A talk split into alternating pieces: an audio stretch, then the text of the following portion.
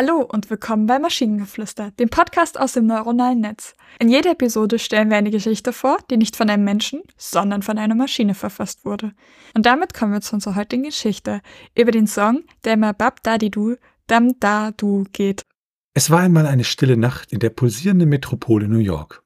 Jedem war klar, dass dieser Ort nie wirklich schlief, doch in jeder Nacht war es anders. Ein geheimnisvoller, unheimlicher Blend des fernen Klavierakkords drang durch die kühle Nacht. Eine eingängige und sinnlich hypnotisierende Melodie, die den Menschen Schlaf raubte. Es war nicht einfach nur irgendein Song, es war jene Melodie, die immer ging Bab da di du dam da du. Freya, eine erfolgreiche Erotikautorin, war verwirrt von diesem obskuren Klavierspiel. Als Inspiration suchend schlich sie durch ihre Dachgeschosswohnung und versuchte der Phantommelodie auf den Grund zu gehen. Doch jedes Mal, wenn sie sich ihr zu nähern schien, verblasste sie. Stille kehrte zurück, nur um Sekunden später weihte sich der Song aus einer anderen Richtung auf.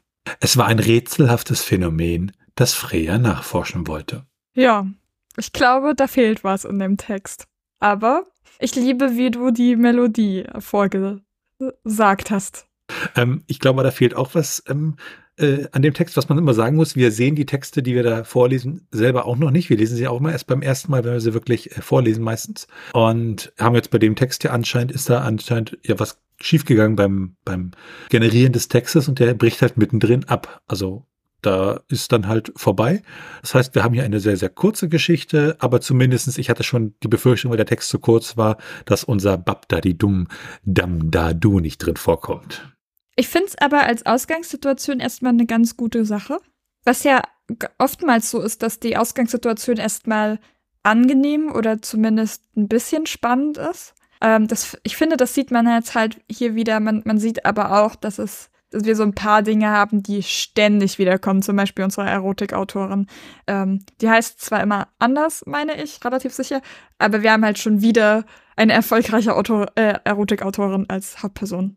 Wobei man da jetzt natürlich sagen muss, das ist ja auch unsere Schuld, weil wir sozusagen, wir haben ja den, den, den Hauptprompt immer, den wir im, im, Titel haben und der wird immer noch so ein bisschen angereichert um zufällige andere Sachen. Also man, man soll ja bei diesen KI-Geschichten immer sagen, dass du in irgendeiner Rolle bist, was weiß ich, du bist ein Tischler und erzählst mir jetzt bitte was über äh, äh das Bauen von Möbeln. Ne?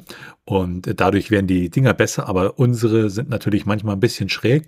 Und dann erzählt er halt im Hintergrund, pass mal auf, du bist eine Erotikautorin, jetzt möchte ich bitte, dass du mir über dieses Lied was erzählst.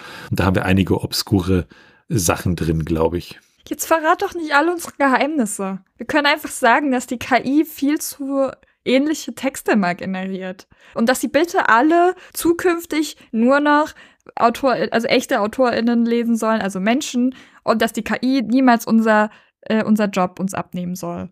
Das könnten wir natürlich versuchen zu behaupten, aber ich glaube, dafür waren einfach zu viele Hutmänninnen-Geschichten in der letzten Zeit drin. Nein, das ist alles Zufall.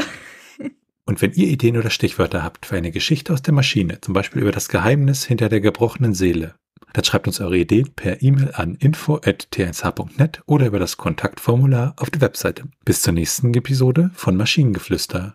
Tschüssi. Bye bye.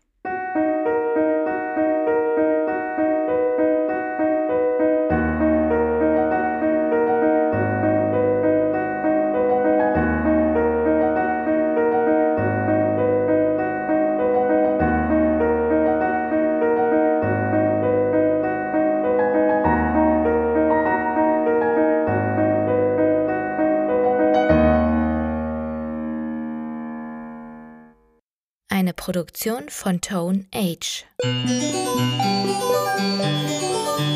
T1h.net